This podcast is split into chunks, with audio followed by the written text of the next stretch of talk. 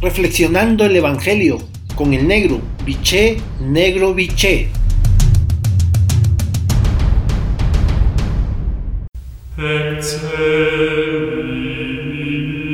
Buen día hermanos y hermanas. Hoy el Evangelio de Mateo en su capítulo 20, versículo del 1 al 16, la frase central es la siguiente. ¿Vas a tener envidia porque soy bueno?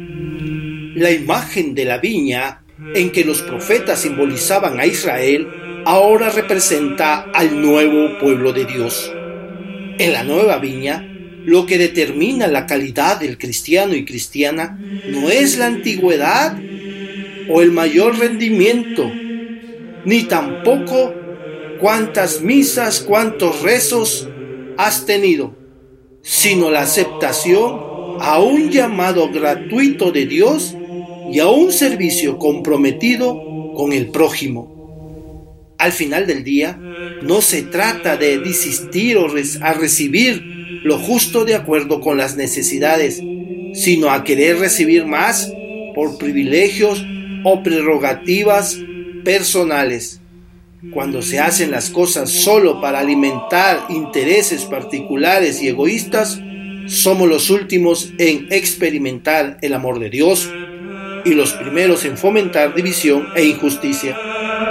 El colofón de la parábola, los últimos serán primeros y los primeros últimos, significa que la igualdad y la equidad son para Jesús un criterio fundamental en la construcción del nuevo pueblo de Dios. Al final de cada día, tendríamos que preguntarnos por la calidad de la viña familiar y comunitaria que estamos construyendo y por la generosidad en todo lo que hacemos.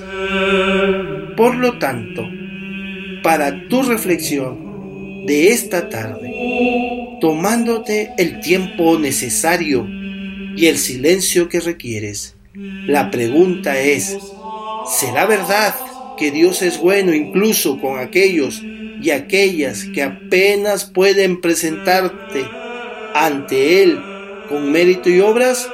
¿Será verdad que en su corazón de padre y madre no hay privilegios basados en el trabajo más o menos meritorio de quienes han trabajado en su viña? Hasta entonces, un abrazo, los quiero y rezo por ustedes.